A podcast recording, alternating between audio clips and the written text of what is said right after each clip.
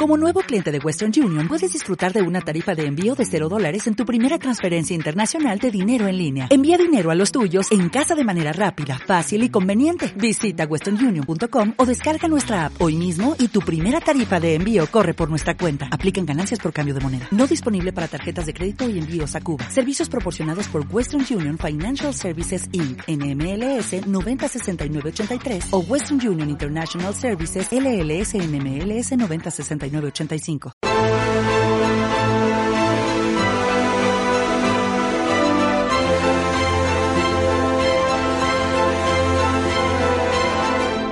Bueno, pues ya lo han visto. Empezamos ya. Estado de alarma. Bienvenidos. Va a estar con nosotros Rosa Diez, va a estar Wall Street Wolverine, Víctor, va a estar Jano García y efectivamente, lo han visto. Vamos a tener entrevista con Santiago Abascal, así que no se lo pierdan. Empezamos.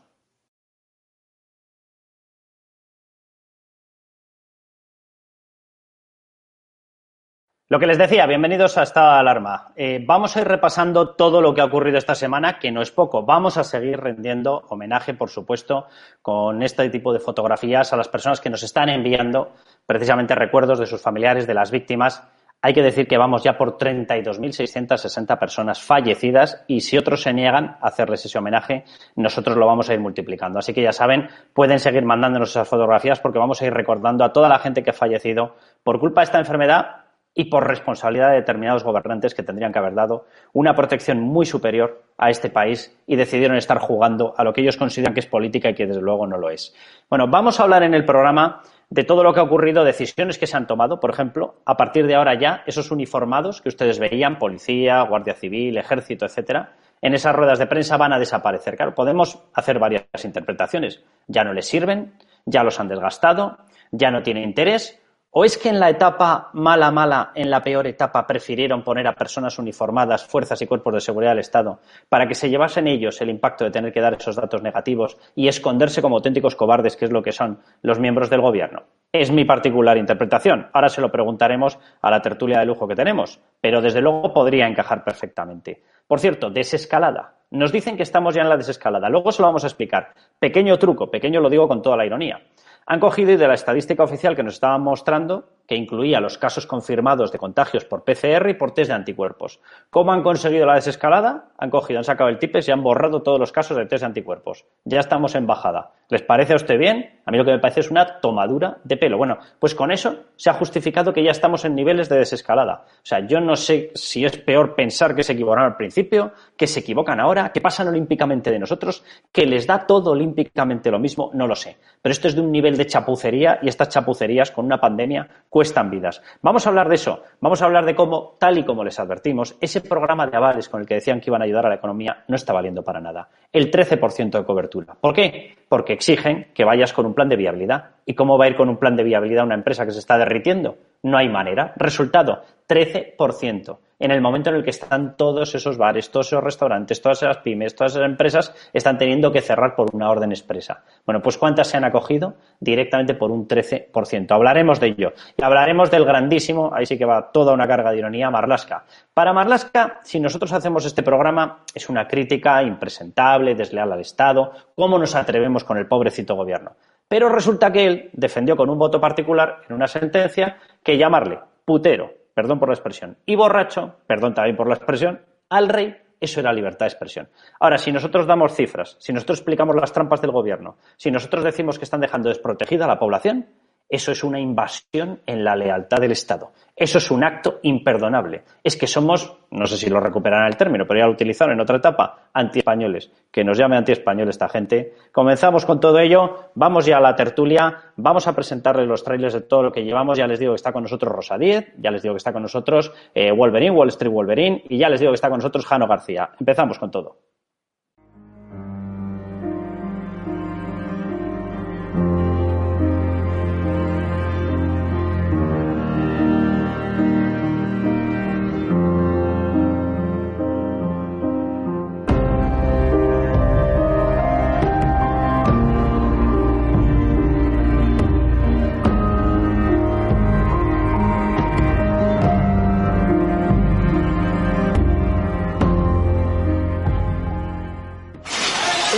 Imágenes forman parte del paisaje de cada fin de semana desde hace 10 años en Euskadi. Es la Cale Borroca. Los problemas de Santi Abascal comenzaron cuando tenía 15 años y su padre, también concejal popular en Amurrio, empezó a ser perseguido. Sus caballos amanecieron un día pintados con insultos y siglas de ETA. Santi tiene 24 años y comparte clase con los que le amenazan. Como en cualquier universidad vasca, se refleja la división en la que vive Euskadi. En una misma clase hay un estudiante que lleva escolta por ser objetivo terrorista y otros tres han sido detenidos por pertenecer a AICA. Nunca hemos tenido ningún enfrentamiento, entre otras cosas porque en clase no iban con capucha. Si llegan con capucha, sin duda habríamos tenido algún enfrentamiento porque entonces serían muy valientes para hacer algo. Pero él, la palabra que me dijo un día que la sigue, yo no me rindo. ETA lo ha condenado a muerte. Es concejal por el Partido Popular en Yodio, Álava. Sí recuerdo eso siempre, no poder montarnos al coche, primero tener que mirar los bajos del coche. Mira, ahí en ese punto es donde me querían haber picado el billete. Y yo, ¿cómo tal? Ahí, ahí me esperaban. Ahí me esperaban, lo que pasa es que la Guardia Civil se enteró dos días antes y los fusiles lo detuvieron. Esta, esta nos ha hecho mucho daño.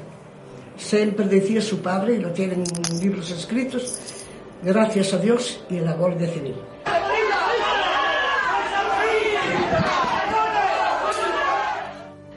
A mí me pasó que cuando murió mi marido vino una señora a pedirme perdón. Digo, ¿qué dices? Dice, sí, porque me he dado cuenta de que os hemos dejado muy solos. Ha tenido una familia ejemplar y gracias a sus principios y a su familia es ahora un tío leal, un vasco de esos patriotas leales que nos ha dado la historia con cuentagotas. Pues Santi es uno de ellos.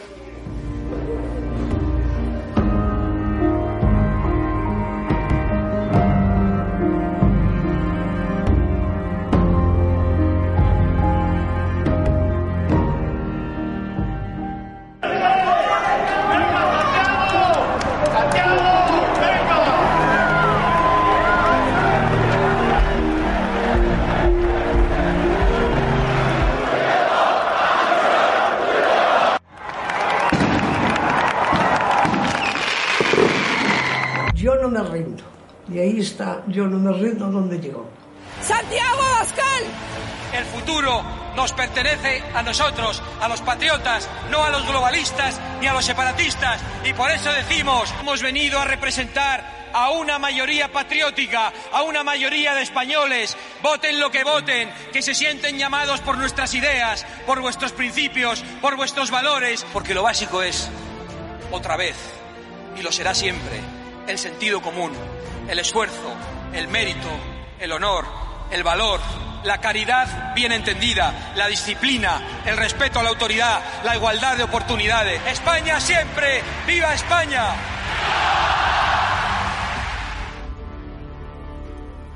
Mi padre yo creo que estaría muy orgulloso ahora mismo de mi hermano, mucho. Y creo que tiene algo que ver en todo esto. No sé.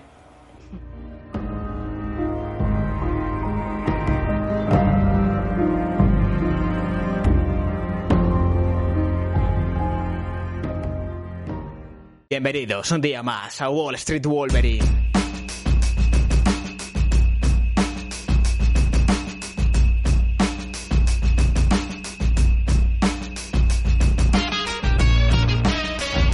Hoy toca poner las cosas claritas porque estoy hasta los santísimos cojones de ver a youtubers, a influencers, hablando mal del capitalismo, diciendo que son anticapitalistas, que son comunistas, rajando contra Estados Unidos, ¿no? el imperialismo yanqui. Hoy vamos a poner las cosas bien claritas y demostrar lo hipócrita que es esta gente.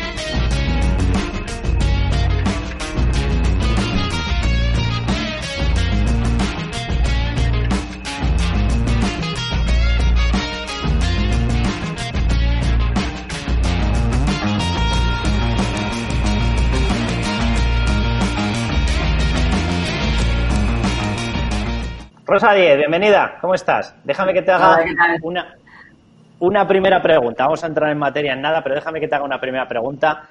¿Por qué se decide por parte del gobierno sacar a los uniformados en un determinado momento y ahora de pronto deciden, no, venga, tú, el del ejército, tú, el de la Guardia Civil, tú, el de la Policía Nacional, fuera que ahora vamos nosotros? ¿Qué esconde esto, Rosa? Bueno, yo creo que efectivamente hubo un primer momento en el que todo estaba muy negro, que para dar seguridad a los ciudadanos pusieron delante de las cámaras a personas con uniforme, porque saben que son siempre, en cualquier encuesta seria y rigurosa que se hace, eh, los cuerpos y fuerzas de seguridad del Estado son las personas en las que más confianza tienen los, españoles. Pero ahora les quitan, no, no creo que lo que más influya sea eh, precisamente que creen que estamos en un momento de buenas noticias, sino que este gobierno de la pareja tóxica compuesta por Sánchez y por Iglesias ha demostrado que tiene mucha más habilidad eh, para poner eh, a las personas con libertad de opinión y con libertad de expresión mordazas que para comprar mascarillas en buenas condiciones. Entonces, pues les han dado mal resultado los uniformados porque como tienen costumbre de decir verdad, pues eh, por muy eh, intento de domesticación que hayan tenido, pues vimos a un, a un jefe de la policía que confesó en rueda de prensa que desde finales de enero ellos sabían que había que tener eh, material a disposición y eh, acordaos que el propio, eh, en, fin, jefe de, la, de los periodistas de Moncloa le quiso rectificar y el otro, el jefe de la policía, insistió y ahora ha salido el jefe de la Guardia Civil a, expresar, a contar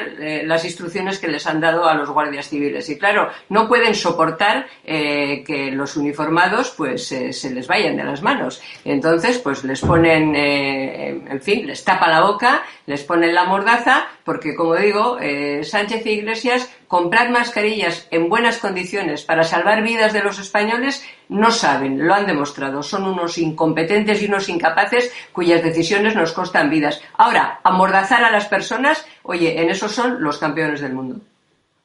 Además les gusta, se nota que les gusta, que sacan ahí deporte, que es, es, su hobby. Dice, vamos a censurar un poco, hombre, que estamos aburridos. Víctor, Wall Street Wolverine, ¿cómo estás? Encantado de tenerte.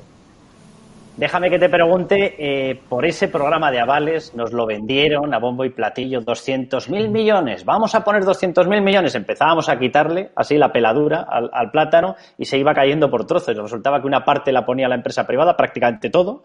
El resto eran avales. Ellos acababan poniendo 17.000 de los 200.000. Bueno, pues de la línea de avales, que en teoría van a ser 100.000 millones, Gran resultado. No sé si sacarán algún ministro a pasear o buscarán algún uniformado económico para que dé la cara y, tenga que llevarse el, el sopapo. 13% de cobertura. El resto ha quedado o está por el momento desierto. Hombre, es totalmente normal. Desde el principio hemos dicho que no se necesitan líneas de crédito realmente, porque tenemos un país de pymes y de autónomos, y las pymes y autónomos no pueden ir a vender por ahí una línea de crédito como una buena solución, porque realmente el autónomo, si su negocio realmente está perjudicado, no se va a meter en, en endeudarse o en meterse en préstamos totalmente absurdos. Lo que necesita es una reducción de impuestos, lo que necesita es una exención de la cuota de autónomo, que parece que ahora empiezan a tomar un poco de conciencia sobre ello, al menos en la Comunidad de Madrid. Pero claro, se toman este tipo de decisiones sin saber lo que es tener una empresa y lo que conlleva tener una empresa. Tenemos a gente en el gobierno que no sabe lo que es tener una empresa, no sabe lo que realmente vive eh, la pequeña, la mediana empresa o el autónomo de España. Y esto es lo que ocurre cuando tienes a personas en el gobierno muy alejadas de la realidad que ocurren este tipo de situaciones, se aplican medidas que luego, en cuanto a números, vemos que un 13% simplemente han recurrido a estos avales y que no, no, no realmente eh, aplican en, en, el tejido productivo las soluciones que realmente se deberían tener. Entonces, al final no tenemos nada. ¿200.000 millones para qué? Para nada. Ni, estimu ni pues estímulo ni nada. Dejadme que salude también a Jano García. Jano, bienvenido, ¿cómo estás? Encantado de ¿Qué tal, Carlos? Muy bien. Déjame casi, eh, vamos a empezar por poner unas declaraciones para que las veamos, porque quiero que comencemos contigo ya precisamente con ese tema, con esta historia que, a mí me parece eh, dantesco. O sea, de todo lo que hemos visto, no sé estructurarlo muy bien y jerarquizarlo muy bien en qué es lo más grave, porque es complicado, pero bueno. Eh, ahora resulta que estamos ya en desescalada y decimos, ¿y por qué? No, porque ellos han decidido que estadísticamente ya estamos en un nivel de contagios controlados, de muertes controladas. Por cierto, eh, repito el dato, vamos por 32.660 muertes, menos mal que estaba controlado. Bueno, eh, y dice, no es que la estadística lo muestra. Bueno, pues la estadística lo muestra la estadística resulta que le han borrado un montón de datos, nada más y nada menos que todos los datos de los confirmados, de los positivos contagiados por coronavirus, pero que han sido detectados por test eh, de anticuerpos. Vamos a ver la declaración y te pregunto ya por ello, Jano. Em, el día de hoy es un día en el que em, tenemos algunas noticias em, buenas, digamos. Después de varios días con incertidumbres en, en, algunos de los datos debido a modificaciones en el uso de algunas pruebas diagnósticas, hemos conseguido ya por fin en todas las comunidades autónomas corregir esa información y podemos decir que hoy tenemos eh, un, un, total de 2.796 casos nuevos respecto a ayer, lo que implica un incremento del 1,4%. Es la mejor cifra que tenemos desde hace muchas semanas. Pero no solo eso, yo creo que hay otro dato que hay que valorar conjuntamente y es que además es el primer día en el que podemos dar datos de curados superiores a los datos de nuevos casos notificados. Hoy tenemos 3.105 nuevos curados, lo que implica un incremento de curados respecto al día anterior del 3,5%. Son noticias buenas. Obviamente la, evolución de la, de la epidemia está empezando a entrar en lo que tiene que entrar con todo el esfuerzo que hemos hecho. Sabemos que los datos siempre nos dan una imagen un poco eh, retrasada respecto a, a, la realidad, pero lo cierto es que es en lo que tenemos que basarnos eh, para valorar cómo evoluciona esta epidemia. Jano, eh, ¿cuándo nos mentían más? Cuando nos decían que esos eran los datos que teníamos que mirar, ahora que nos los quitan, están mintiendo a la Organización Mundial de la Salud, nos están mintiendo a todos, tienen un descontrol que ya no saben ni qué hacer. ¿Qué pasa, Jano? Bueno, yo creo un, un cúmulo de todas esas cosas que has comentado. Eh, lo que pasa es que el gobierno, desde el 17 de abril, ellos empezaron a incluir estos test de anticuerpos como casos activos. Pero es que una persona que da positivo en una prueba IgG, es decir, que ha desarrollado anticuerpos, no es un caso activo, solo tienes que sumar a los casos totales. Entonces, tú no puedes hacer en una curva de casos activos sin incluir esa variable, porque entonces lo que pasaba es lo que estábamos viendo en España estos días. Eh, yo recuerdo el 17 de abril fue el día que España sumó más casos activos cosa que es imposible. Entonces habían hecho mala medición, han tardado cuatro días en darse cuenta de que evidentemente, yo no sé qué expertos tienen, la verdad, pero es, que eso es, ya te digo, es matemática pura y dura. En, han tardado cuatro días en darse cuenta de que así, evidentemente, jamás vas a descender una curva y entonces han vuelto a contabilizar los casos confirmados por PCR, es decir, gente que está infectada en este momento. No es que hayan manipulado, que han manipulado las cifras, sino que han corregido el error que cometieron el 17 de abril porque esos casos que están, dando positivos de anticuerpos, tú eso lo sumas a los casos totales. La curva de casos totales nunca empieza a descender, nunca tiene una pendiente negativa, es imposible. Siempre va en aumento o como mucho empieza a estabilizarse. La curva de casos activos no podía estar esa variable ahí incluida porque entonces jamás tendría una pendiente negativa. Se han hecho una chapuza una tras otra, pero bueno, este es el gobierno de la improvisación, el gobierno de la nefasta gestión, entonces ahora han vuelto a contabilizar los casos bien. A mí me parece sorprendente. Yo cuando lo vi el 17 de abril, la verdad es que eh, no entendía muy bien qué es lo que estaba haciendo, porque España no es que estaba haciendo una curva de casos activos, estaba haciendo la curva de Fernando Simón, es decir, una curva que no tenía sentido ni tenía relación con nada y que ningún país estaba haciendo. De hecho, cuando tú haces esas correcciones te salen eh, esa subida brusquísima del día 17 y la bajada tan fuerte del día 23. O sea que ahora lo están haciendo bien y lo que tenéis que hacer es separarlo. De hecho, la región de Murcia, desde el principio, ellos, en Murcia, sí que están haciendo bien la contabilización. Por un lado, los casos confirmados por PCR, es decir, que están infectados en este momento, y por otro lado, las personas que dan positivo por IgG, que tú la metes en los casos totales, pero no en los activos, porque no es un caso activo. Claro, lo que pasa es que Jano, claro, eh, eh, sin corregir nada de lo que estás diciendo, si ellos meten en un determinado momento, la estadística sube. Si de pronto lo retiran, la estadística baja. Claro, y están argumentando que la bajada es lo que justifica la desescalada, cuando la bajada no existiría si hubiesen metido los datos desde el primer momento de forma correcta. Entonces, estamos en una desescalada descontrolada.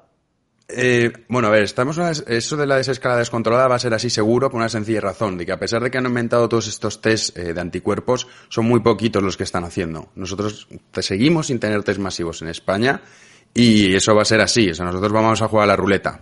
Tristemente, llegamos tarde a todos los escenarios y no lo tenemos preparado para el momento que se levante el confinamiento. Pero es que lo estaban haciendo bien hasta el día 17. El día 17 lo empiezan a hacer mal, empiezan a contabilizar mal los casos y por eso ahora la estadística pega ese bajón brusco, que podía haberlo pegado dentro de 3, 4, 5, 6 o 7 días, en el momento en el que ellos evidentemente hubiesen dicho vamos a separar, como digo, porque es que un positivo en IgG, eh, a mí por ejemplo yo di positivo en IgG. Entonces, es decir, eso es que tú has tenido el virus, pero no sabes si lo tienes en este momento. Entonces, yo, al dar negativo en PCR, yo no soy un caso activo. Tú no me puedes añadir en un caso activo ni a mí ni a esas miles de personas que están dando positivo en los test de anticuerpos. Los tienes que añadir a los casos totales. Porque la curva de casos totales, como digo, jamás tiene una pendiente negativa, nunca baja, siempre va subiendo y como mucho empieza a estabilizarse, sobre todo en la fase final de la pandemia. Pero es que lo estaban haciendo pésimamente. Entonces, es, ya te digo, es el problema que tenemos con este gobierno, que no solo es siempre improvisando, y es que además explica fatal las cosas, y claro, la gente se vuelve loca y no entiende nada, porque ¿cómo le explicas tú a España que de repente eh, un día estemos aumentando casos activos 6.700 y ayer bajásemos en 13.800. O sea, es que eso solo puede ocurrir cuando haces estas chapuzas que hace el gobierno. Pero ahora nosotros ya vemos los casos que están contabilizando son los casos que están contabilizando todos los países. Italia, por ejemplo, es un caso muy claro que desde el principio ellos lo han hecho bien, su curva se comporta de forma normal, igual que la de Austria, igual que la de tantos países. Sin embargo, la curva de España, pues eso es la curva Fernando Simón. Pues nada, Rosa, es como para tranquilizarnos. Déjame que te pregunte por una noticia, a ver qué te parece, Rosa. Eh, la publicábamos el otro día en OK Diario, a margen de toda la que se ha montado con las mascarillas falsas, con los test fake. Bueno, Sanidad compra respiradores por 36 millones de euros a una empresa sin experiencia de un alto cargo que lo estuvo con Bono y lo estuvo con Zapatero. Bueno, la empresa, en concreto al que se le han comprado 5.000 respiradores, es Escribano Mechanical and Engineering, es una empresa que ha trabajado, de hecho, para eh, realizar componentes electrónicos para el ejército. En dicha empresa está como consejero Miguel Ángel Panduro Panedero. Bueno, pues Miguel Ángel Panduro Panedero fue puesto al frente de una de las empresas, la empresa pública de ingeniería Sistemas para la Defensa de España, por José Luis Rodríguez Zapatero. Eh, nosotros lo vamos a seguir investigando a ver qué es lo que pasa. Pero claro, veíamos el contrato de Interfarma. El contrato de Interfarma se tramita de emergencia, cosa que tiene sentido, porque estamos en pandemia. Lo que no tiene sentido es que se contrate con una persona que ha demostrado su pericia trayendo unos test que no valían absolutamente para nada. No sé si para hacer tortitas eh, como batidora valdrían. Desde luego, para detectar el coronavirus no valían. ¿Qué es lo que se está haciendo y por qué empiezan a aparecer empresas excesivamente ligadas a cargos políticos, Rosa?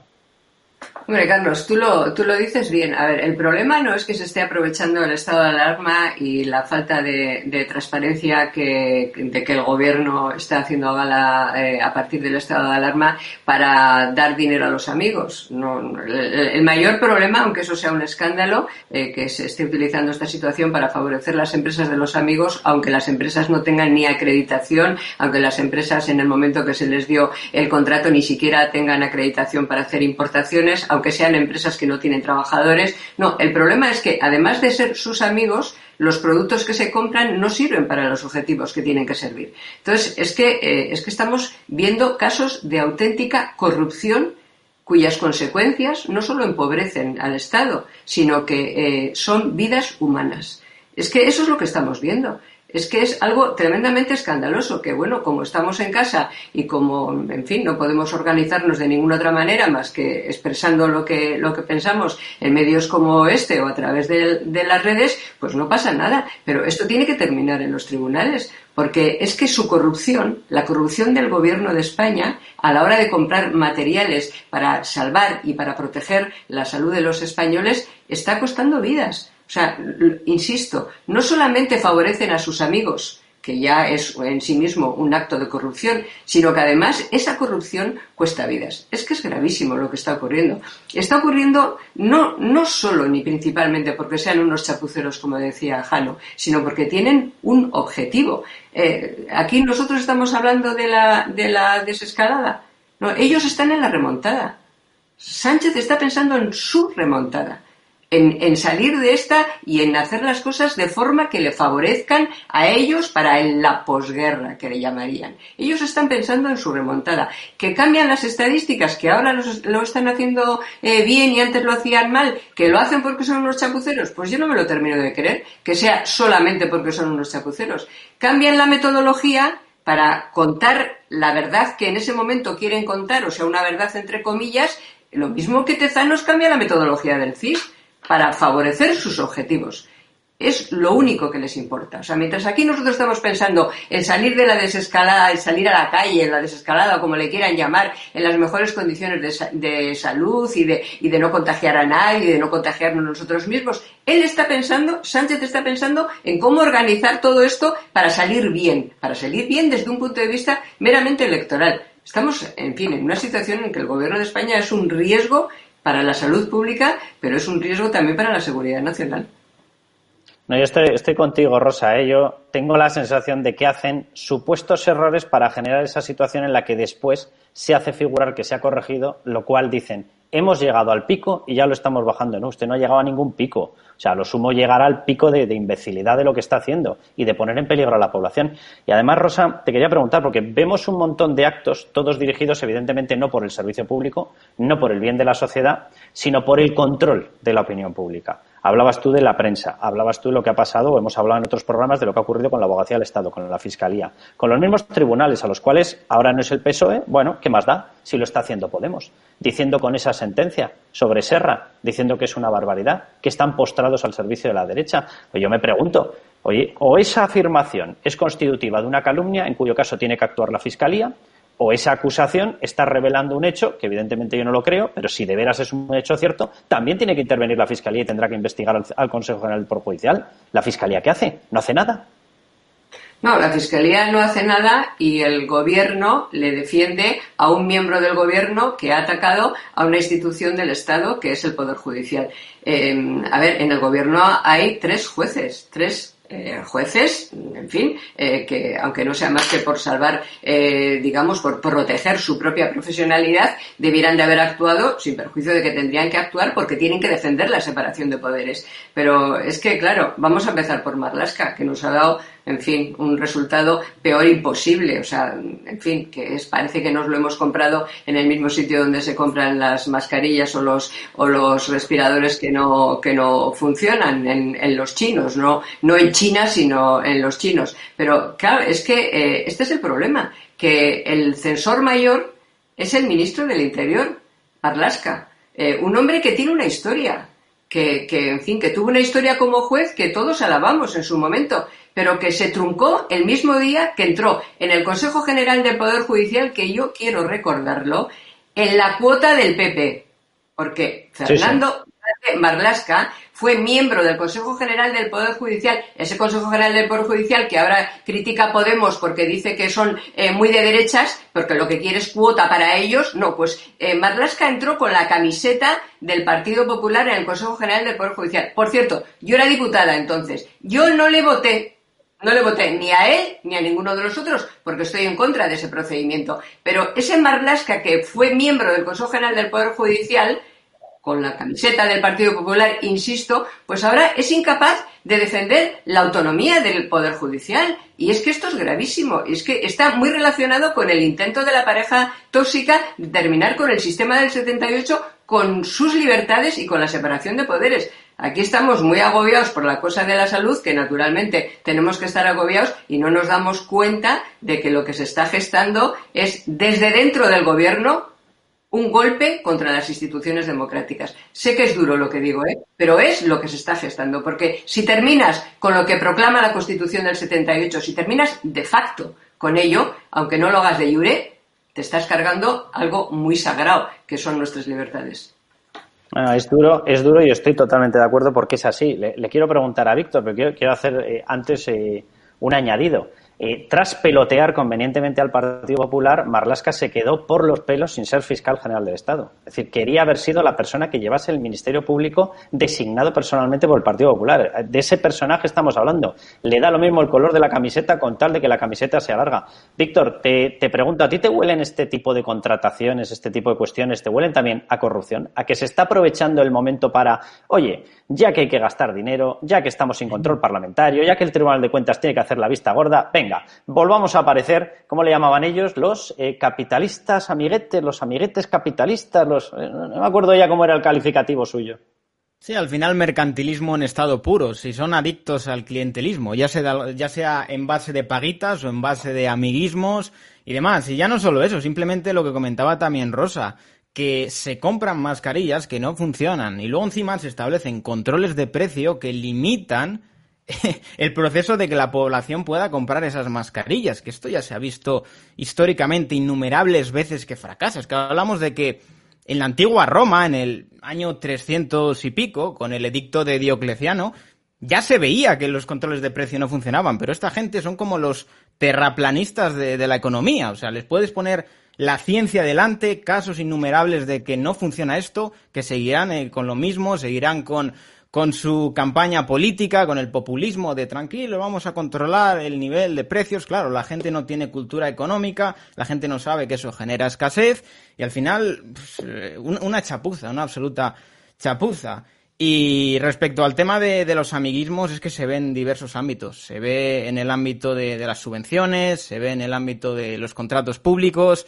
¿Qué se puede esperar? Al final, el grandísimo problema que tenemos es que mucha gente eh, confunde eh, lo que es el capitalismo en su esencia con el mercantilismo. Esta gente es mercantilista, al final. Eh, protege a las empresas que les interesa, les pone barreras, a, los amiguetes les da contratos públicos y eso no es capitalismo, eso es amiguismo. Bueno, pues no, puedo estar más de acuerdo. Dejadme que os pregunte por una cuestión, eh, Jano, eh, al escándalo famoso de esas mascarillas Galaxy que se habían colado, que nos han costado eh, que nos han costado contagios en la capa sanitaria. Ahora se suma un segundo escándalo y es que resulta que también han distribuido esas mascarillas en las funerarias, cuando son ellos mismos los que han emitido informes asegurando que en la fase en la cual acaba de morir esa persona es una de las fases en las que mayor capacidad de contagio puede tener. Se suma esto, pero es que se suman también los datos de contagiados.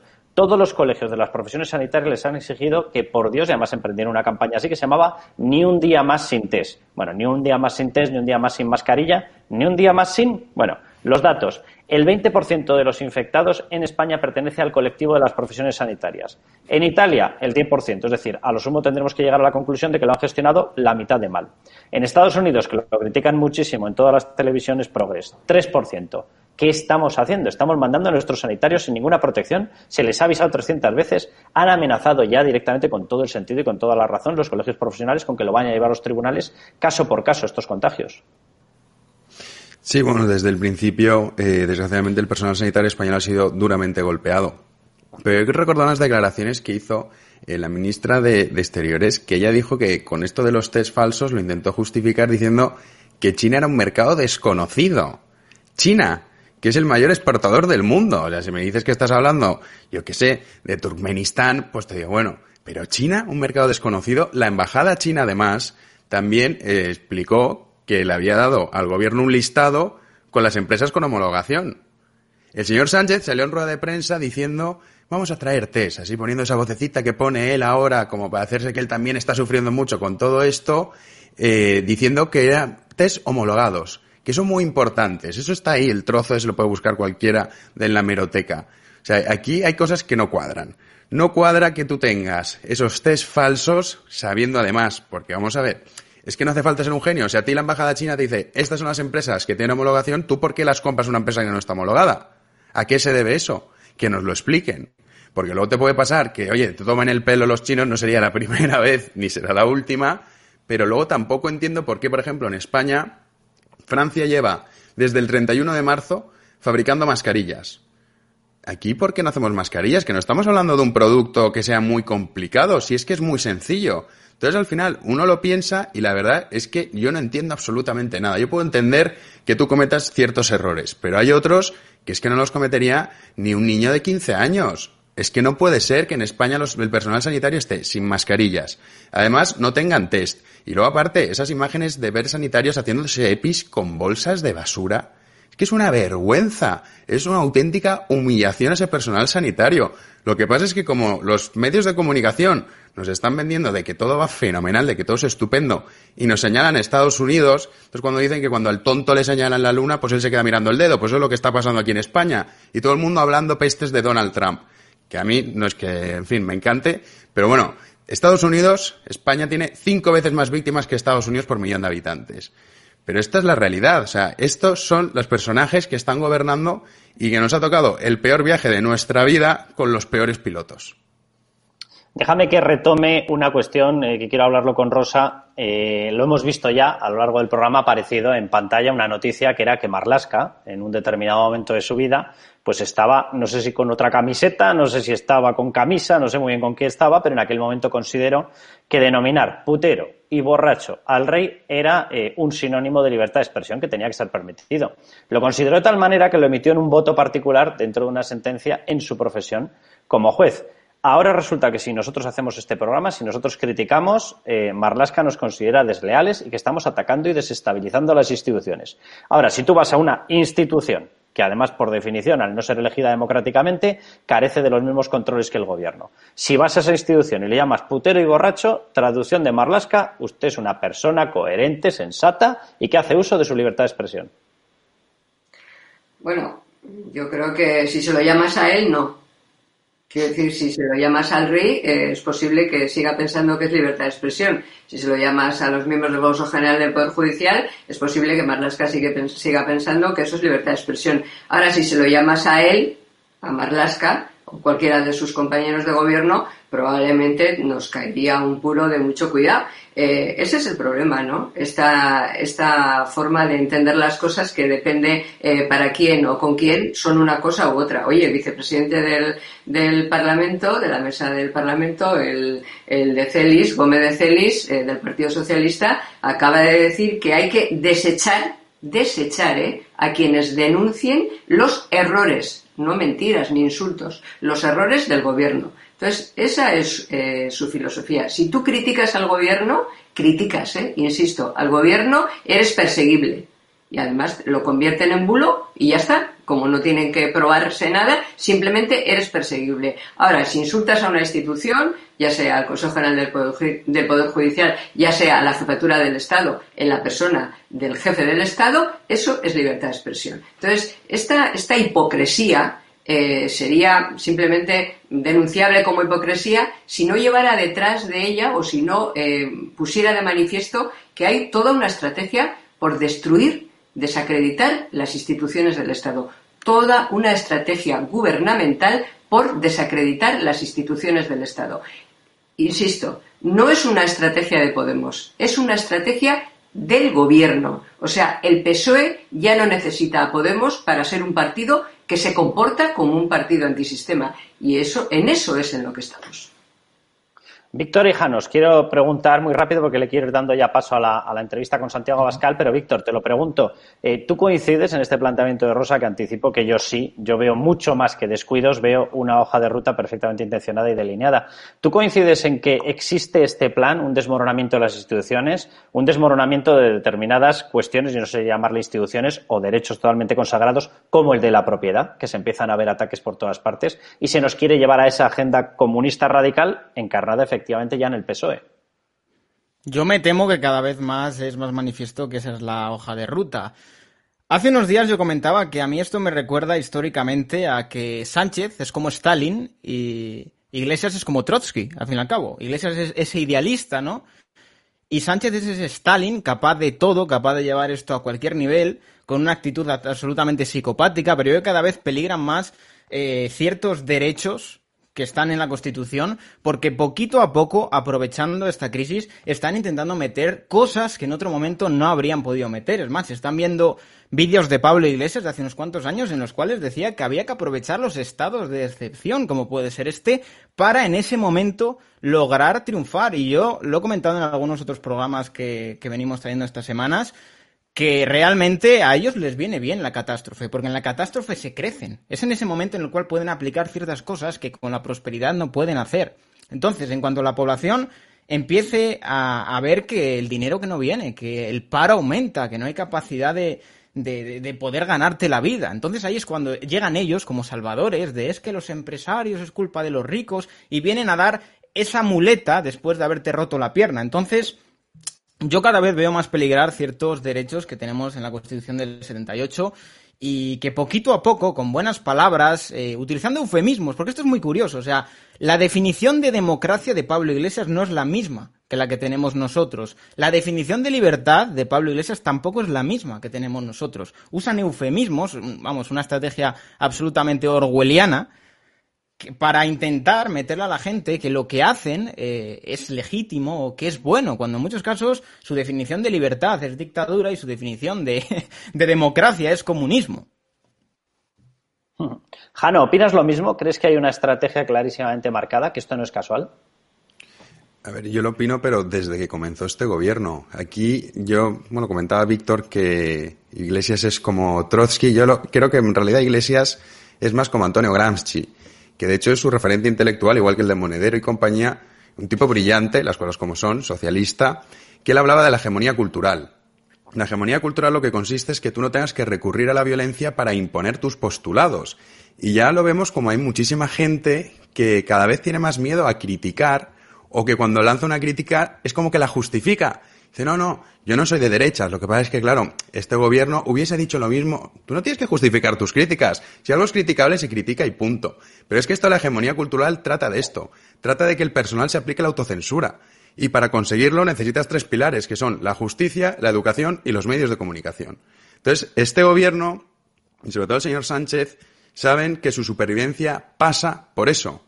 Si dentro de un año hay unas elecciones, las perderán. Entonces, ellos tienen que recurrir a esa gran manipulación y esto también yo creo que los españoles tienen que tener claro una cosa. Este gobierno no va a caer si los poderes fácticos no quieren que caiga. Y los poderes fácticos son esos grandes empresarios que están inflando con millones de euros a esos medios de comunicación que están ahora muy calladitos y que cuando a un perro fue sacrificado montaron 24 manifestaciones y pidieron la dimisión en bloque de todo el gobierno. Entonces, si los poderes fácticos no se alinean, este gobierno va a seguir estando y España caminará rumbo a la Argentina, europea. Es que no hay otra. Pero eso que lo tengan claro todos los españoles. No va a tirar a este gobierno el número de víctimas ni tampoco la posterior crisis económica. Si se va es porque los poderes fácticos quieren. Es así de triste, pero es una de las grandes eh, uno de los grandes problemas que tiene España, por ejemplo, comentaba Rosa el tema del Consejo General del Poder Judicial, que es nombrado por los políticos. En España no hay separación de poderes. La Constitución del 78 lo formó gente que en ningún momento llegó a imaginar que en España íbamos a estar gobernados por esta tropa. Entonces, a partir de ahí, nosotros tenemos muchísimos problemas, unos arrastrados, otros más recientes, pero eso es muy complicado de solucionar, salvo que nos quitemos de encima a este gobierno. Pues eh, sé que me voy a reiterar, pero no puedo estar más de acuerdo y la verdad que es un lujo escucharos, de verdad. ¿eh? No, me extraña que el programa vaya bien y que vaya subiendo, porque debe ser el compendio mayor de cosas de puro sentido común que a la gente se le han olvidado de todo lo que aparece en medios. Nos vamos a ir ya, muchísimas gracias chicos, nos vamos a ir ya a la entrevista con Santiago Abascal, eh, vamos a hacer Javier Negre y yo, nos vamos ya directamente allá.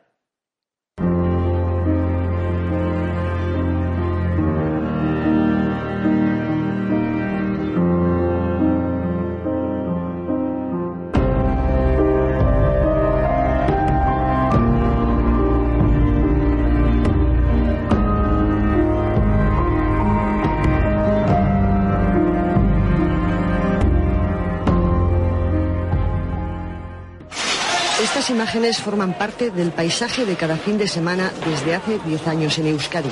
Es la Cale Borroca. Los problemas de Santi Abascal comenzaron cuando tenía 15 años y su padre, también concejal popular en Amurrio, empezó a ser perseguido. Sus caballos amanecieron un día pintados con insultos y siglas de ETA. Santi tiene 24 años y comparte clase con los que le amenazan. Como en cualquier universidad vasca, se refleja la división en la que vive Euskadi. En una misma clase hay un estudiante que lleva escolta por ser objetivo terrorista y otros tres han sido detenidos por pertenecer a AICA.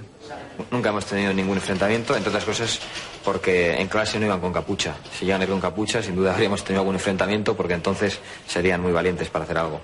Pero él, la palabra que me dijo un día que la sigue, yo no me rindo. ETA lo ha condenado a muerte. Es concejal por el Partido Popular en Yodio, Álava. Sí recuerdo eso siempre, no poder montarnos al coche, primero tener que mirar los bajos del coche. Mira, ahí en ese punto es donde me querían haber picado el billete. Digo, ¿cómo tal? Ahí, ahí me esperaban. Ahí me esperaban, lo que pasa es que la Guardia Civil se enteró dos días antes y los fusiles lo detuvieron. Esta, esta nos ha hecho mucho daño. Siempre decía su padre, y lo tienen en libros escritos, gracias a Dios y a la Guardia Civil.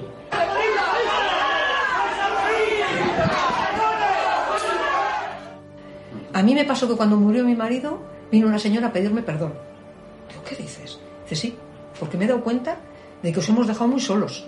Ha tenido una familia ejemplar y gracias a sus principios y a su familia es ahora un tío leal, un vasco de esos patriotas leales que nos ha dado la historia con cuentagotas. Pues Santi es uno de ellos.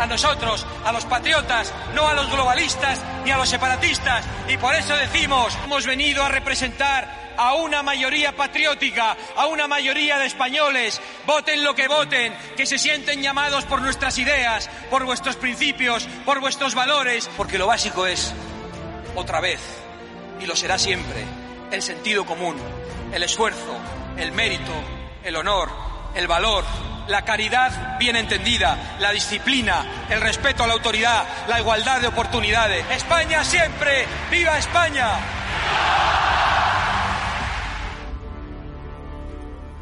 Mi padre yo creo que estaría muy orgulloso ahora mismo de mi hermano, mucho. Y creo que tiene algo que ver en todo esto.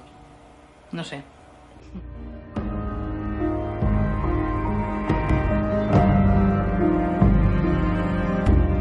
Bueno, pues le doy ya la bienvenida a Javier Negre. Bienvenido, Javier, ¿cómo estás? Carlos, muy bien y encantado que esté hoy el presidente de Vox, Santiago Abascal, aquí en exclusiva con estado de alarma.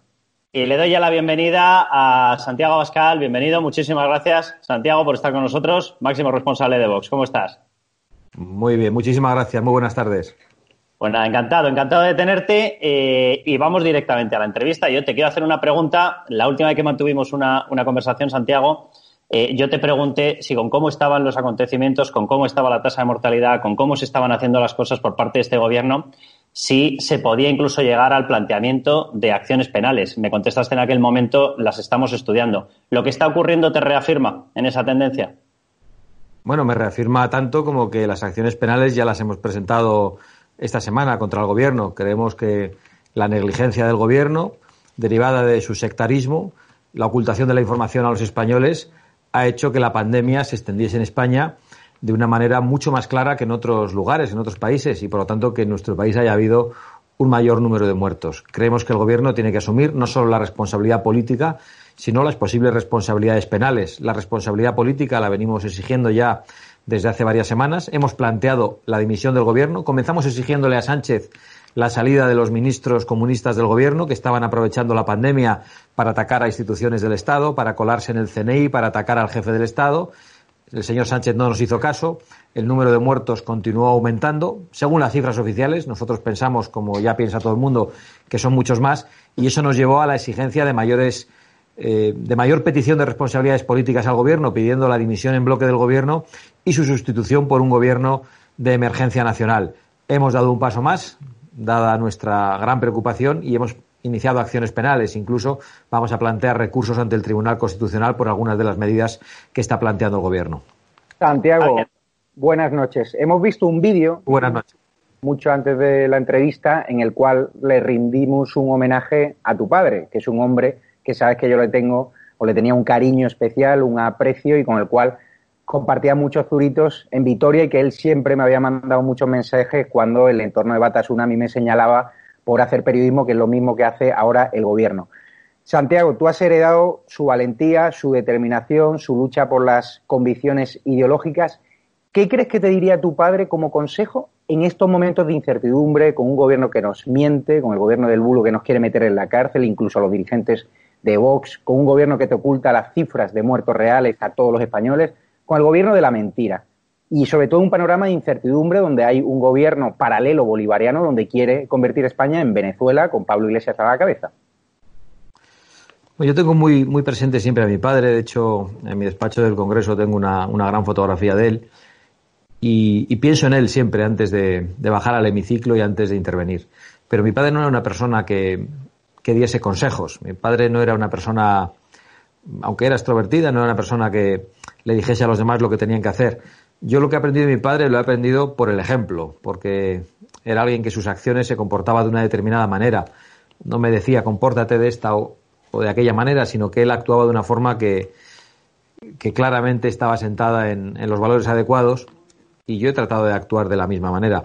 Pero él siempre decía una cosa y era que había en nuestra sociedad, en la sociedad vasca en aquel momento, muchos muertos en vida muchas personas que vivían en el miedo, que tenían incluso miedo a reconocer que tenían miedo, porque eso ya les colocaba en un bando y podían ser identificables. Muchas personas que, de esas que seguro que habéis escuchado hablar en alguna ocasión, que decían, no, aquí se puede hablar con total libertad. Y les decías, bueno, vamos a hablar a una cafetería, vamos a hablar a un bar, vamos a hablar en un lugar público. Y decía, bueno, no, tampoco hay que comprometerse. Ese miedo, incluso a reconocer que se tiene miedo, a él le hacía describir a la sociedad vasca como una sociedad compuesta por muchos muertos en vida, por muchas personas que vivían atemorizadas. Yo he aprendido precisamente a hacer lo contrario, a vivir sin, sin temor. Por eso me sorprendía cuando el otro día el presidente del gobierno me decía que detrás de mis palabras se notaba que yo tenía miedo. Y yo realmente no le tengo miedo ni al señor Sánchez ni al señor Iglesias, personalmente, pero creo que los españoles sí tenemos miedo y preocupación por sus políticas. Y eso es lo que tenemos que combatir.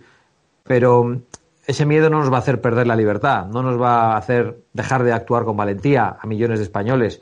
Hemos visto cómo están saltándose todas las reglas, cómo están sobrepasando todos los límites, cómo han llegado a utilizar a una de las instituciones más queridas por los españoles, como es la Guardia Civil, para vigilar a la oposición. El otro día vimos como un general, no sabemos si en un error, en una lectura literal o, en un lapsus que le hizo reconocer la verdad, diciendo que tenían como misión minimizar el clima de crítica al gobierno o a la gestión eh, que el gobierno está haciendo de la crisis del coronavirus. Y, realmente eso nos preocupó porque de alguna manera se está criminalizando la acción de la oposición. De la misma manera que hemos visto cómo ahora desde el propio gobierno se está atacando la división de poderes, se está atacando a los jueces y han salido en ese auxilio jueces inhabilitados. Estamos viendo cómo durante la pandemia el gobierno ha aprovechado para atacar al jefe del Estado, incluso criticándole desde la vicepresidencia por llevar uniforme militar, cómo el 14 de abril se apostó de nuevo por el cambio de régimen en España. Estamos viendo cómo desde la vicepresidencia del gobierno se impulsó una cacerolada contra la monarquía en España en mitad de la pandemia.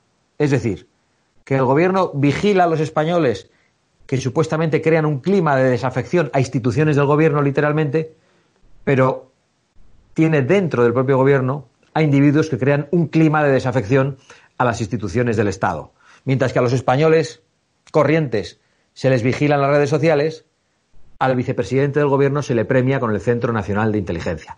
Yo creo que estamos en un momento muy preocupante, no solo como consecuencia de la crisis sanitaria que ha provocado tantos muertos entre nuestros compatriotas, sino como consecuencia de una crisis política que está poniendo en riesgo nuestras libertades y que además va a acabar llevando a una crisis económica devastadora. Nosotros lo que nos tememos es que haya en el gobierno individuos que apuesten por esa crisis, para destruir las clases medias, para hacer que haya muchos españoles que dejen de ser hombres y mujeres libres que viven de su trabajo y que tengan que vivir de una paga del Estado. Esa es la pretensión que tienen aquellos que nos quieren llevar a la situación de Venezuela, donde todo el mundo vive mal, pero donde hay un Estado totalitario que es el que reparte hasta que ya no tiene que repartir. Y vamos a resistirnos con todas nuestras fuerzas para que España no se convierta en Venezuela. Santiago, ahí estás describiendo una situación que yo creo que la empezamos a, padecer desde muy distintos rincones. La justicia lo describías y es verdad. Hoy mismo publicábamos una, noticia en OK Diario que yo creo que es muy llamativa.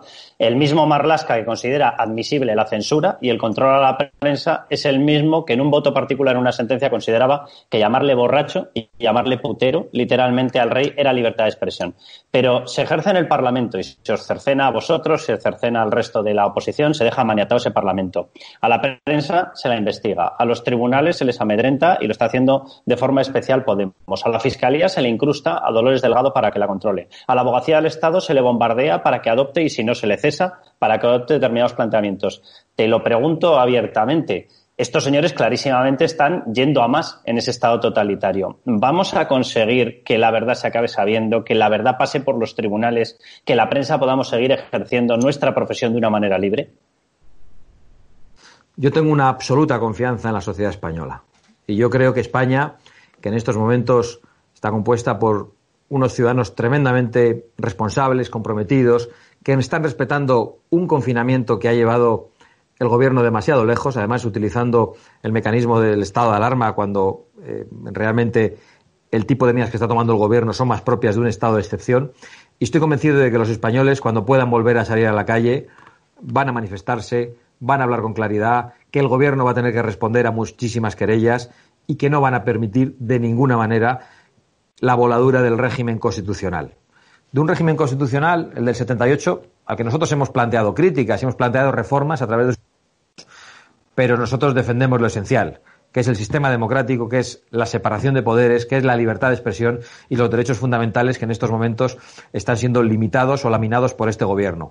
Que tememos que por su irresponsabilidad al no proveer a la sanidad española de los test necesarios para identificar a personas eh, infectadas, personas sanas y que poco a poco puedan ir saliendo a la calle. Y también por su voluntad política de mantenernos en la calle, está llevando, eh, perdón, en, en las casas, está llevando demasiado lejos este confinamiento. Javier. Hemos visto como hoy el repunte de muertos por coronavirus se ha vuelto a producir. Este gobierno no nos está contando la verdad, no sabemos las cifras oficiales de muertos, sabemos las oficiales pero no las reales. Los servicios funerarios así lo denuncian, la justicia así lo denuncia. Vosotros, ¿qué vais a hacer para que los españoles lo sepamos? Porque me consta que ya habéis iniciado acciones en distintas comunidades autónomas, también el Congreso, para ofrecernos la verdad. Y si no cree usted que el hecho de que el presidente del gobierno nos venda ahora de que vamos a volver a la normalidad a mediados de mayo, cuando hay muchísimos españoles que no saben si están contagiados porque no hay test, si no es precipitado flexibilidad ese confinamiento cuando no hay un plan concreto de lucha contra el coronavirus ni de desescalada, ¿no? Bueno, en primer lugar, nosotros vamos a hacer todas las acciones parlamentarias en las comunidades autónomas, por supuesto, también en el Congreso de los Diputados y en los tribunales para que se conozca toda la verdad y para que se asuman las responsabilidades políticas y penales. En cuanto a esa supuesta pretensión del presidente del gobierno de volver a la normalidad en mayo, yo no la he escuchado. Al contrario, creo que el señor Sánchez, en la última comparecencia parlamentaria, se convirtió en el portavoz de la incertidumbre. No planteó un plan de desescalada. Es imposible que lo plantee porque de ninguna manera eh, tenemos los test que permitan identificar a quiénes son las personas sanas y quiénes son las personas infectadas. Y prácticamente planteó un escenario de ensayo-error, de que iríamos avanzando, dando marchas para atrás, para adelante, solo generó más zozobra y más incertidumbre. Y creemos que eso es lo que genera estrés, eso es lo que genera alarma social, esa que quiere perseguir el gobierno y, sobre todo, produce un brutal daño a nuestra economía. Estamos temiendo que el remedio en España acabe siendo peor que la enfermedad. Un remedio que ha llegado demasiado lejos como consecuencia de la negligencia del gobierno. Santiago, empieza a aparecer ya el rastro de cosas extrañas, es decir, en medio de esta situación de estado de alarma se utilizan los poderes para contratar empresas y es lógico, hay una situación de emergencia, es lógico que se haga de esa manera, de una manera acelerada y sin los controles habituales, pero aparecen empresas que todos los test que están comprando, todos literalmente no sirven para nada, son totalmente ineficaces. Aparece el rastro de una empresa a la que se le pagan 36 millones de euros y es una empresa que en cuanto se empieza a mirar aparece ligado a un excargo de eh, José Luis Rodríguez Zapatero. Eh, estamos viendo ya no solamente un aprovechamiento ideológico de la crisis, sino que vuelve a aparecer el rastro eh, histórico, antiguo, viejo y no tan antiguo, porque lo de los seres está muy cercano, de la corrupción. Pues desde luego vamos a investigarlo. Hemos visto con gran preocupación y con todas las sospechas cómo el gobierno se negaba a identificar a los intermediarios, a los proveedores que nos habían enviado material defectuoso a España. Y eso tenemos el derecho de saberlo. Y tarde o temprano lo vamos a conocer, como el número de muertos que en estos momentos quiere ocultar el gobierno. No tengo ninguna duda. Javier. Por otra, y por otra parte, sí. Sí, sí, acaba, acaba, perdona. No, nada, no pasa nada. Hemos visto cómo Sanidad retira miles de mascarillas fake que entregó a las funerarias. Hemos visto cómo solo el 3% de las mascarillas que han entregado a nuestra Fuerza de Seguridad al Estado, a la Policía Nacional, Guardia Civil, Ejército, son válidas. Es decir, hay muchas mascarillas fake con empresas, como decía Carlos, que están bajo la lupa de anticorrupción ya. ¿Usted cómo valora este desastre del gobierno? ¿Cómo se llama eso en derecho penal? Porque es cierto que han iniciado acciones legales, pero está claro que si un gobierno contrata empresas que no tienen experiencia en material sanitario, que tienen más experiencia en vender productos eróticos que en material sanitario, eso tiene un nombre en derecho penal, ¿no?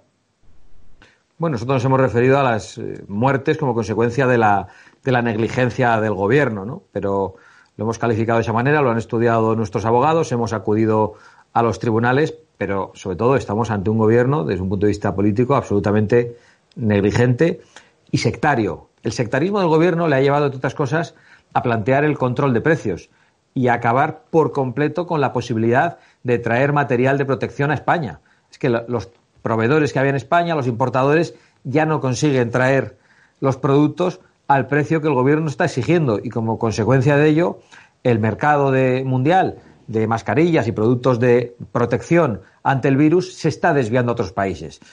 Y eso tiene que ver con el sectarismo ideológico de ministros como el señor Garzón, que es lo único que ha aportado en esta crisis. Es uno de los responsables de que finalmente no tengamos material de protección. Y solo se ha dedicado a decir durante la Semana Santa, insultando a los católicos, cuáles eran las películas que había que ver, que eran todas aquellas, por cierto, pues que de alguna manera podían ofender los sentimientos religiosos. Eh, Santiago, eh, este gobierno o gente de este gobierno que os ha estado insultando sistemáticamente, ahora le vemos que hace una política de marcado personal de periodistas. O sea, lo empezó haciendo Pablo Iglesias, pidió prisión para Eduardo Inda, para tal. Hemos visto capítulos, el otro día nosotros estuvimos presentes en esa manifestación, nos lanzaron toda una tropa de bots, trolls, como cada uno lo quiera llamar, para insultarnos. El último capítulo lo hemos visto con respecto a Canal Sur, con la televisión pública de Andalucía. La responsable, la portavoz del gobierno y responsable de, de Hacienda, la señora Montero, mencionando a una de las personas que está allí haciendo su trabajo, que es Álvaro Zancajo. Es decir, este gobierno parece que está más pendiente de marcar a periodistas y de que no podamos contar lo que está ocurriendo que de solventar una cifra y una tasa de mortalidad que da vergüenza literalmente, aparte del drama humano y el drama humanitario y el drama familiar que está provocando. ¿Les preocupa más marcar, estos que tantas lecciones daban de democracia, les preocupa más el marcado de periodistas? No tengo ninguna duda de que este gobierno ha empleado todos sus esfuerzos en protegerse a sí mismo en vez de proteger a los españoles. ¿Y eso qué ha implicado? Un control de los medios de comunicación. Al gobierno solo le interesan los activistas de extrema izquierda que se hacen llamar periodistas. Al gobierno solo le interesan las empresas verificadoras que persiguen en las redes sociales a toda opinión disidente, convirtiendo cualquier cosa en bulo. Al gobierno solo le interesa, regando a través de subvenciones, controlar a las televisiones como ha intentado hacer con las grandes televisiones en España. Por suerte, una de ellas, eh, Mediaset, se ha desmarcado de las ayudas al gobierno. Realmente estamos ante un gobierno que está dedicando gran parte de sus esfuerzos al control de los medios de comunicación. Nosotros tenemos una relación difícil con muchos medios de comunicación porque disfrazados de tales se convierten en activistas de la extrema izquierda y les tratamos de esa, de esa manera, abiertamente. Eh, nosotros tenemos una relación conflictiva con algunos medios cuando nos critican y nosotros respondemos criticando a los medios de comunicación. Es decir, los medios de comunicación no están libres de la crítica, pero el gobierno está intentando el control sistemático de los medios para convertir en bulo el ejercicio de la oposición. Lo vimos el otro día con las declaraciones del general Santiago, que claramente estaba leyendo lo que le habían puesto.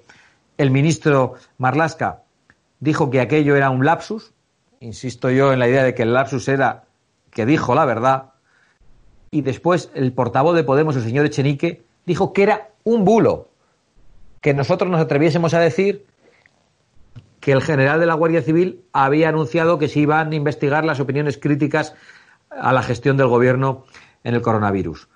estamos ante un gobierno que ya no tiene ningún escrúpulo a la hora de calificar como bulo cualquier crítica y a la hora de repetir mentiras de una manera sistemática para convertirlas en verdad. A3 Media es un grupo audiovisual con el que estáis enfrentados ahora, al menos a priori lanzó un comunicado muy duro contra Vox y contra Macarena Olona después de las críticas de Macarena Olona. Es cierto que A3 Media sigue teniendo relaciones institucionales con el Partido Popular. Hay gobiernos del PP que reciben o que le dan publicidad institucional sin ningún tipo de problema. El Partido Popular sigue yendo a sus programas. Santiago Bascal teme una reacción de este grupo que algunos consejeros del PP hace años me decían, no, no, es que A3 Media ha llegado incluso a sugerirnos consejeros y cargos políticos para nuestro gobierno. ¿Vox tiene miedo a una reacción contundente de A3 Media? Pero Vox no tiene miedo a ningún medio de comunicación, ni pequeño ni grande. Vox lo único que tiene miedo es a no representar digna y lealmente a los españoles que han apostado por Vox. Y eso es lo que yo quiero decir con toda claridad. Y Vox no tiene miedo ni a tres media ni a las o los periodistas de A3 Media que a través de empresas verificadoras son los que ahora están encargados de distinguir entre el bien y el mal y los que dicen lo que es verdad y lo que es mentira en las redes sociales. ¿De verdad A3 Media piensa que uno de sus periodistas puede decir lo que es verdad y lo que es mentira, lo que se puede publicar en las redes sociales o lo que puede publicar en otros medios de comunicación? ¿Desde cuándo se ha implantado la censura en España? Y eso lo vamos a decir con toda claridad, sin temor al silenciamiento de A3 Media o de otros grupos, un silenciamiento que se está produciendo.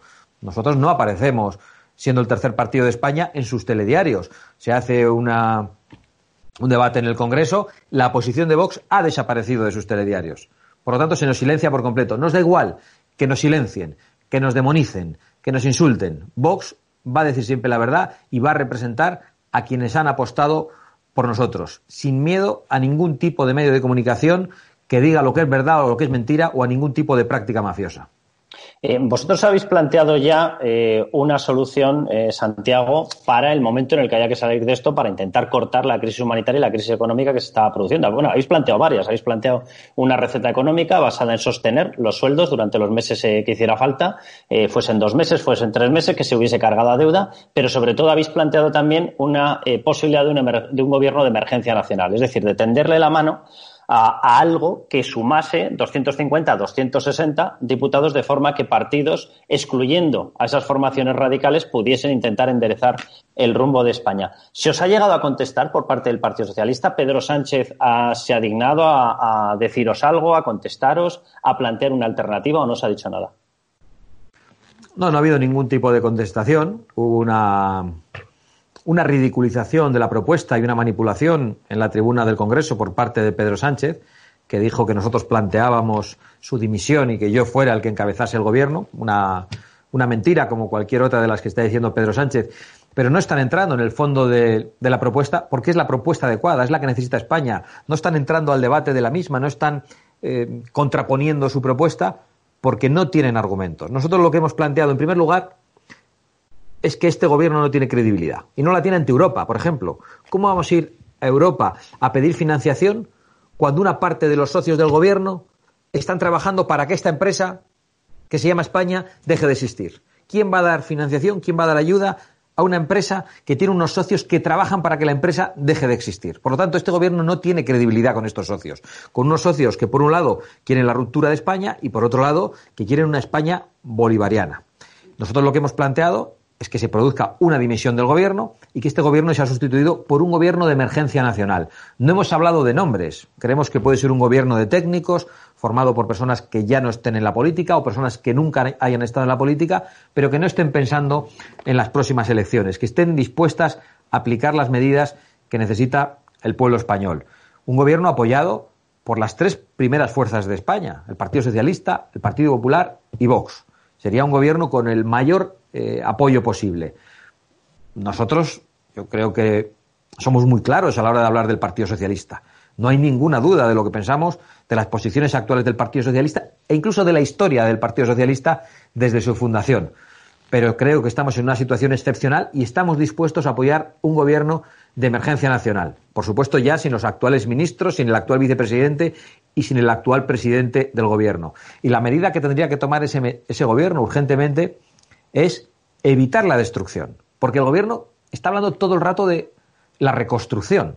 Es un gobierno que ha bajado los brazos, que se ha rendido, que ha dado por hecho que nuestra economía ya ha sido destruida y nosotros pensábamos que esa es una batalla que había que darla, que se podía dar y que todavía se puede dar a día de hoy. Y nuestra propuesta era muy clara.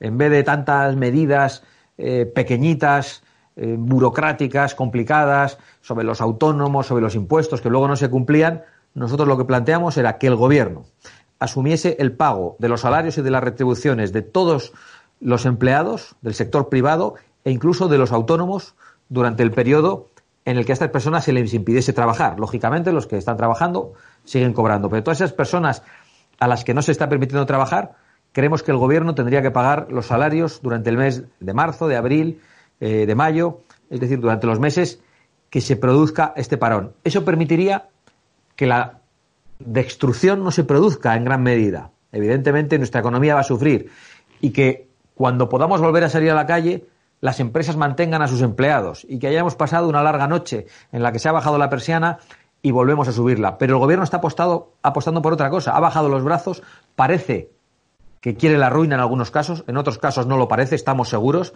de que Podemos pretende la ruina. ¿Por qué? Porque quieren que todo ese dinero que están pidiendo Europa, toda esa deuda que va a haber que asumir, la reparta el gobierno graciosamente, a través de una paga. Y nosotros lo que pensamos es que España no tiene que ser una sociedad lanar, una sociedad de ovejas, de hombres que acepten lo que les da Pablo Iglesias, sino una sociedad de hombres y mujeres libres que reciben su salario, que reciben aquello a lo que tienen derecho.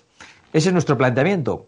Y yo creo que es tan claro, eh, tan justo y tan difícil de criticar que no hemos conseguido que lo debatan el resto de grupos políticos. Don Santiago, ese gobierno podría estar liderado por la ministra de Defensa Margarita Robles, que bajo mi punto de vista es lo único que se está salvando de este gobierno de la mentira. Pues realmente nosotros no vamos a proponer un nombre ni vamos a hacer un veto. Yo no tengo eh, ninguna crítica especial que hacerle en estos momentos a la señora Margarita Robles y por lo tanto no quiero plantear un veto a la señora Robles, ni plantear aquí una propuesta que sea sectaria de alguna manera. Podría ser, pero no es la propuesta que estamos haciendo. No estamos haciendo una propuesta concreta, es una propuesta que me hace usted en, su pregunta y yo no quiero eh, plantear un veto.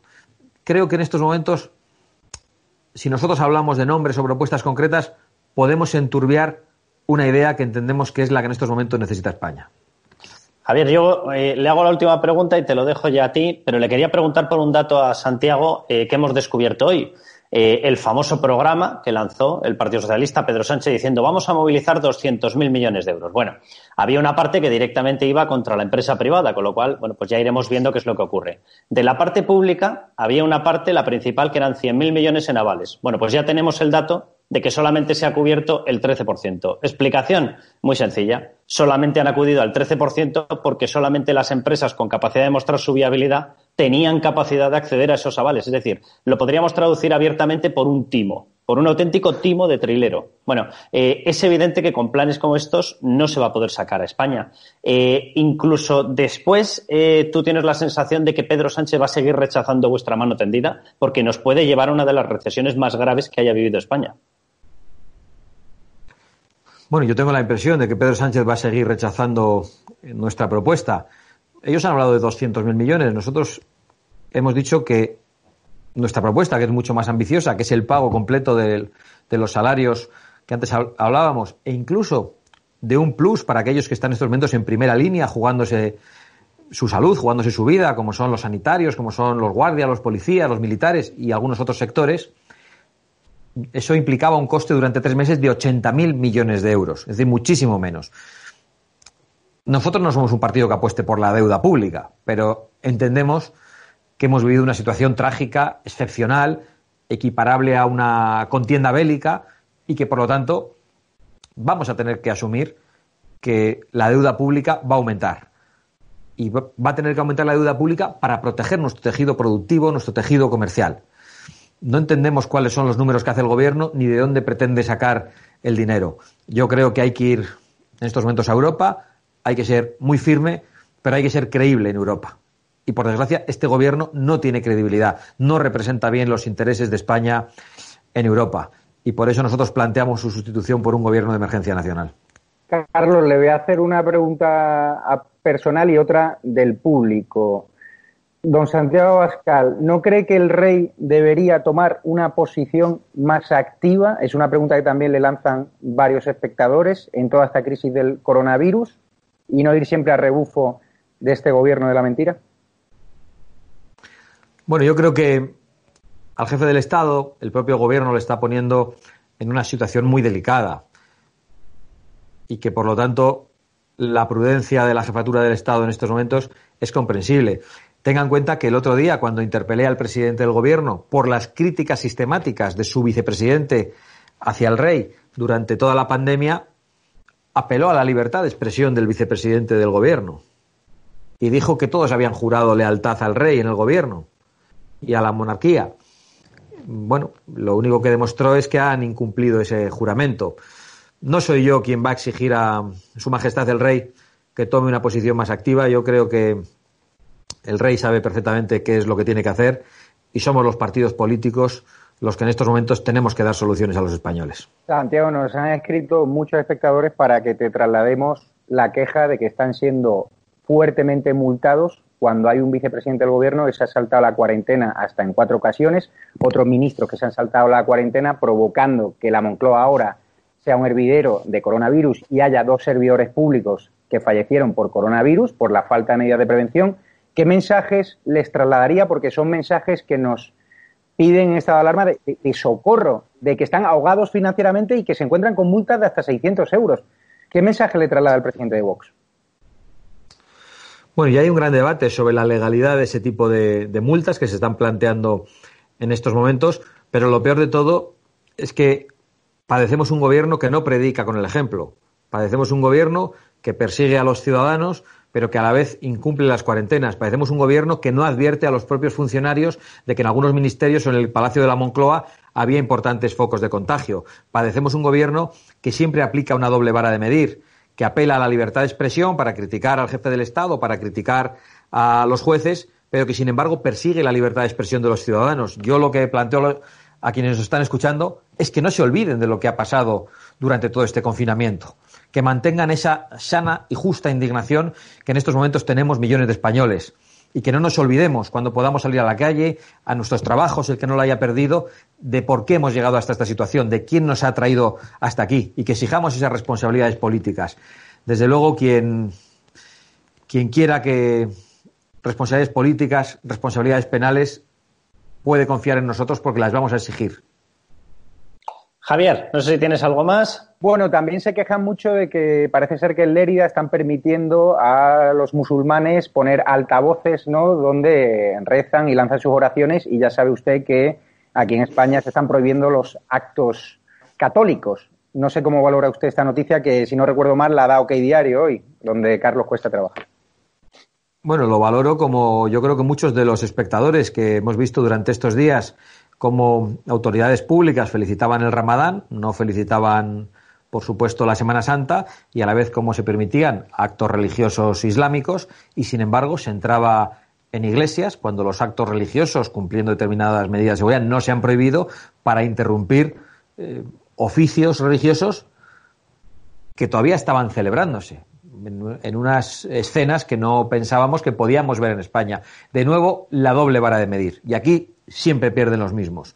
Yo creo que estamos ante un gobierno que se ha caracterizado por la falta de respeto a las libertades de los españoles, por la falta de respeto a las libertades religiosas, y he de decir que nos van a tener enfrente, que nosotros no nos vamos a olvidar. Por eso, nuestro discurso es coherente en el Congreso. Nosotros, cuando criticamos a este gobierno, votamos en contra de las propuestas de este gobierno.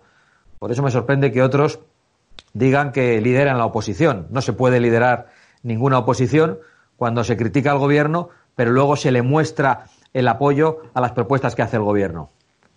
Pues Santiago Bascal, Javier, muchísimas gracias y que sepa Santiago que por supuesto que nosotros también seguiremos aquí y en todos los sitios donde podamos poner un pie seguiremos para defender que nosotros podamos seguir teniendo libertad, que vosotros podáis seguir teniendo libertad, que el Congreso siga siendo una Cámara donde se representa al voto realmente efectuado y no las ensoñaciones utópicas y estúpidas de algunos y que todos podamos seguir eh, disfrutando de un Estado de Derecho y de un Estado de libertades.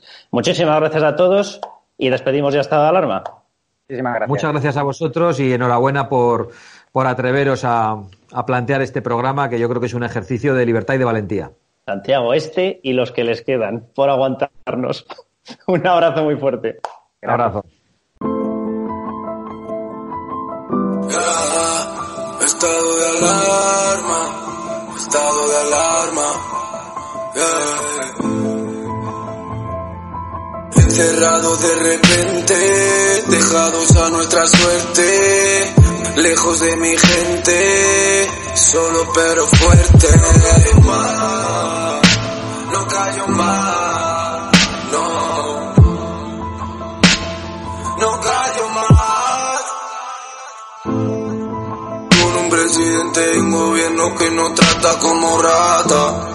No solo el material, también son las excusas las que son baratas. Pero es con plaga, héroes con bata. Que van a la guerra y no le dan armas para que combata. Quieren que callemos, quieren que callemos, quieren que olvidemos, quieren que olvidemos. Pídeselo a todos los seres queridos que ya no veremos. Quieren que callemos, quieren que callemos, quieren secretos que dar tumbas en el palacio de hielo. Muchas almas vuelan a diario, millones de velas en los santuarios, demasiadas cruces en el calendario, un país entero contra un adversario, hospitales con mares de voluntarios, todos los balcones llenos en mi barrio, aplausos que se escuchan hasta el planetario para ángeles vestidos de sanitarios. No se está costando respirar. Nuestro mundo paró de girar. Ya.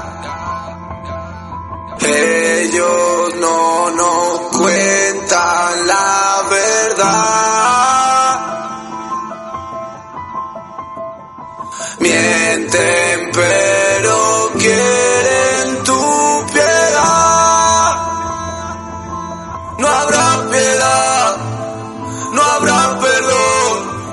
El miedo se irá, vendrá el rencor. No habrá perdón no habrá perdón, no habrá perdón, no, no.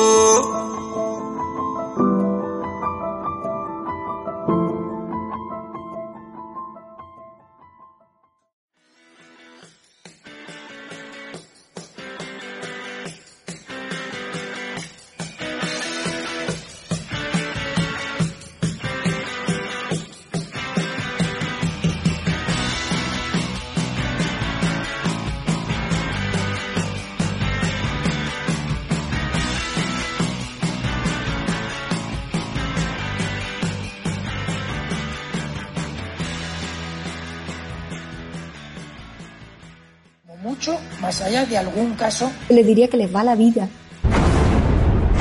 Tenemos un incremento de casos muy significativo. Cada decisión minuto a minuto está siendo la adecuada. no lo puedo explicar. Pueden sentirse protegidos. Esta es la situación que tenemos en la UCI. No conozco el detalle concreto del fármaco. Por referirme a lo que estaba contando. Se tratan de test fiables, homologados. Ya no tiene punto de retorno. La obligación del gobierno es gobernar y gobernar significa decidir. No dormiría por la noche, junto con el 95% de los ciudadanos de este país que tampoco se sentirían tranquilos. Dame los telediarios, uno de los dos telediarios al día.